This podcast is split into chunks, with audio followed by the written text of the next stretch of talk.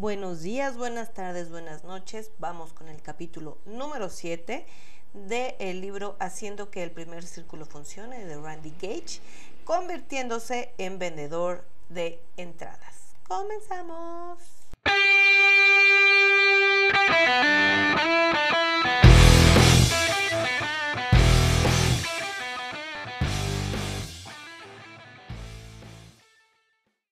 Capítulo 7. Convirtiéndose en vendedor de entradas. Creciendo tu mercado con eventos. La forma más rápida y fuerte de crecer tu negocio es primero construir tu mercado local, donde vives. Eso te da experiencia, confianza y un ingreso que te permitirá construir líneas a larga distancia. Las líneas a larga distancia deben complementar el trabajo que has creado en tu mercado local.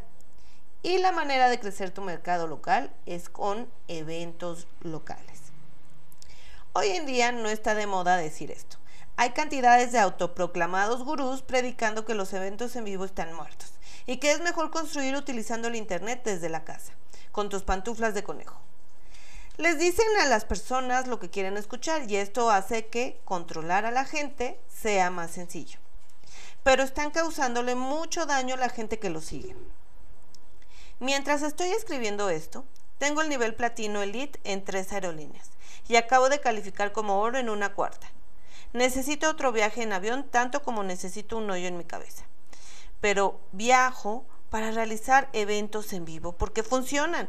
Participo en los eventos de mis mercados locales y apoyo los eventos locales de los miembros de mis equipos de larga distancia. Hoy en día hay una gran diferencia entre los tienes y los no tienes en el mercado en red.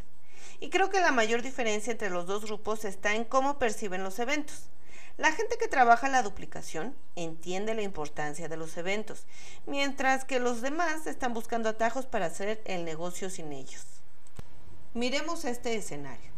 Alguien comienza un grupo en Facebook sobre un tema como negocios en casa, mercado en red o el área de su línea de producto.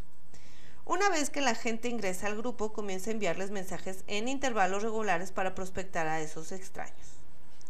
Les dirá que las reuniones están pasadas de moda y nadie le gusta asistir a ellas y se puede construir un negocio virtual en línea. Está viviendo una falsa ilusión.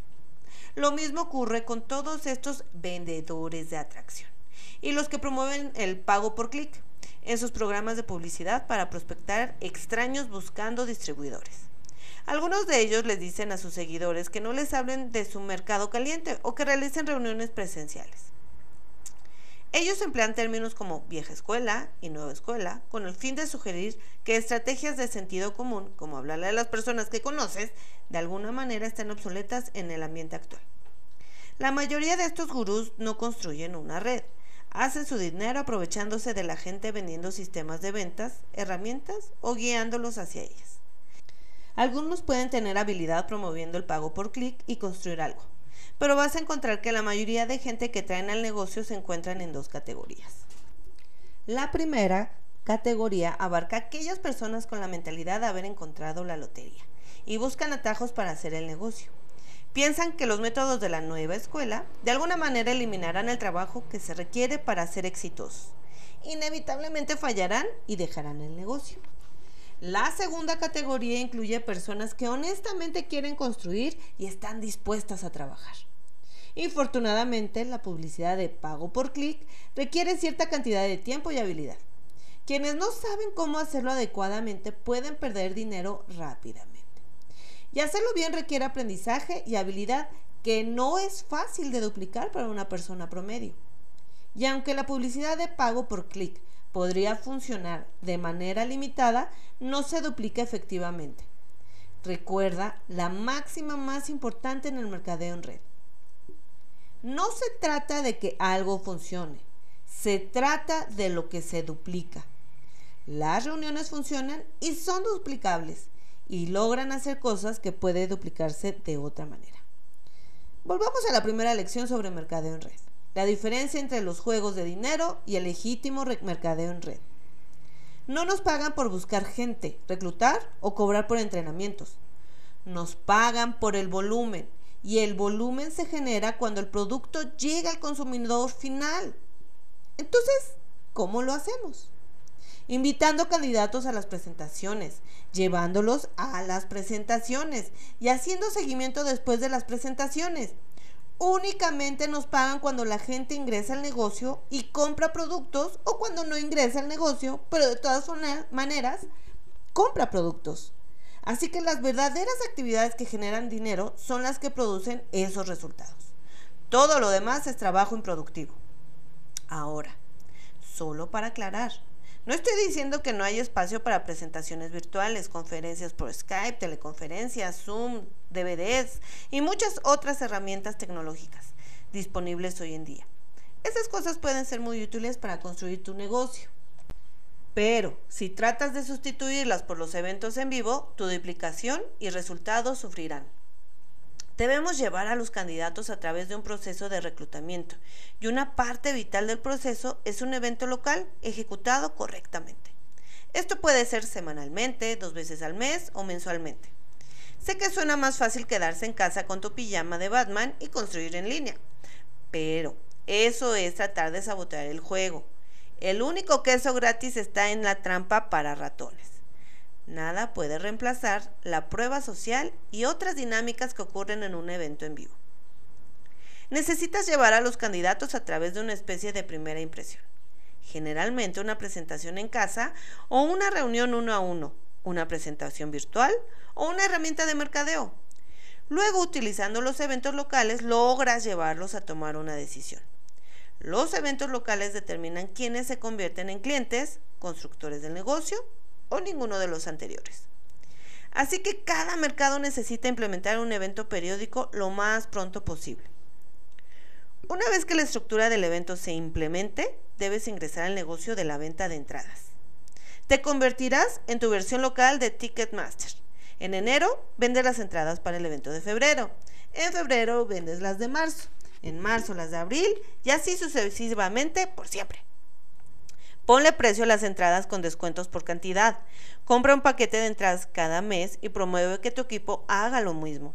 Por ejemplo, puedes tener un valor de 20 dólares en la entrada del evento, 10 dólares para pago por adelantado, 5 entradas por 35 dólares y 10 por 50 dólares. Al crear estos descuentos vas a lograr que la mayoría de las personas compren paquetes y como compran en bloques terminarán con más invitados. Y en la siguiente reunión y por lo tanto más reclutamientos y aquí está el porqué. La reacción normal de la naturaleza humana es que la gente compre una entrada para ellos. Luego piensan que si llevan a un invitado, comprarán una entrada para ellos. Entonces, quizá tendrán un invitado el próximo mes o quizá no. Ahora, supongamos que compras un paquete de 10. Todo el mes vas a estar trabajando en utilizar las nueve entradas adicionales. En realidad probablemente no lo hagas. Probablemente tendrás dificultades, pero celebra las dificultades. Porque buscando los nueve invitados es factible que logres cinco, seis o siete. Con estos números seguramente patrocinarás por lo menos dos o tres. Asegúrate que cada uno de ellos compre un paquete de 10 y el proceso comienza nuevamente. Ahora, la diferencia es que tienes un mayor grupo comprando entradas, haciendo invitaciones y enrolando. De esta manera las reuniones crecen mes a mes. Incluso cuando patrocines personas de larga distancia, les vas a enseñar cómo implementar el mismo proceso en sus ciudades. Así es como creces una organización, construyendo una sólida red de eventos locales. Luego, el listado de todos los eventos locales se puede publicar en la página web de la compañía o del equipo para que todos en cualquier lugar puedan ver el calendario de eventos. Cuando los miembros de tu equipo ven los eventos que suceden en las diferentes ciudades del país o alrededor del mundo, comienzan a pensar en a quién conocen en ese lugar y que podrían invitar a ese evento local. Las ciudades establecen que la relación recíproca para trabajar con sus prospectos y así las cosas pueden tomar una mayor velocidad una nota importante. Pienso que un mercado logra una atracción permanente cuando sus eventos logran romper la barrera de las 250 personas. Hay suficiente validación social y entusiasmo generado para continuar adelante, pero creo que esto sucede de manera gradual durante el periodo de meses. Si los números crecen muy rápido, no hay suficiente liderazgo para apoyar el crecimiento y generalmente decrecen. Puede que hayas visto esto si alguna vez has patrocinado en el negocio a una persona dinámica con algún tipo de experiencia en ventas. Pueden tener una gran esfera de influencia y poner un par de cientos de personas en un salón en su primer o segundo mes. Pero en muchos casos, esa respuesta tan abrumadora depende de la personalidad de la persona y la reunión por sí sola no la puede mantener. Sin embargo, si organizas un evento que comienza con 15 o 18 personas y gradualmente aumenta a más de 250 en un periodo de 5 o 6 meses, usualmente tendrás una línea segura. Una vez que tienes los eventos locales funcionando, los utilizas para alimentar los eventos mayores, los cuales son el siguiente elemento del círculo que tú puedes controlar y los cuales veremos a continuación. Y aquí el final del capítulo. Ah, ¿verdad? Que dijeron, échanoslo de una vez. No, no, no.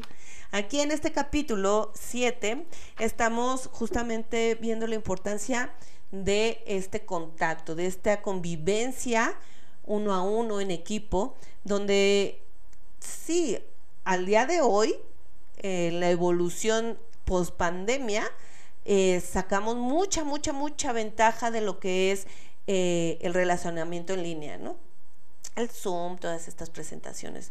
Y hay muchas cosas que se pueden hacer, pero sin olvidar la parte presencial. No es lo mismo imaginarte el producto que conocer el producto, sentir el producto, probar el producto. Y con ello, el grupo de personas que, con las que también ya están, ya están por unirse.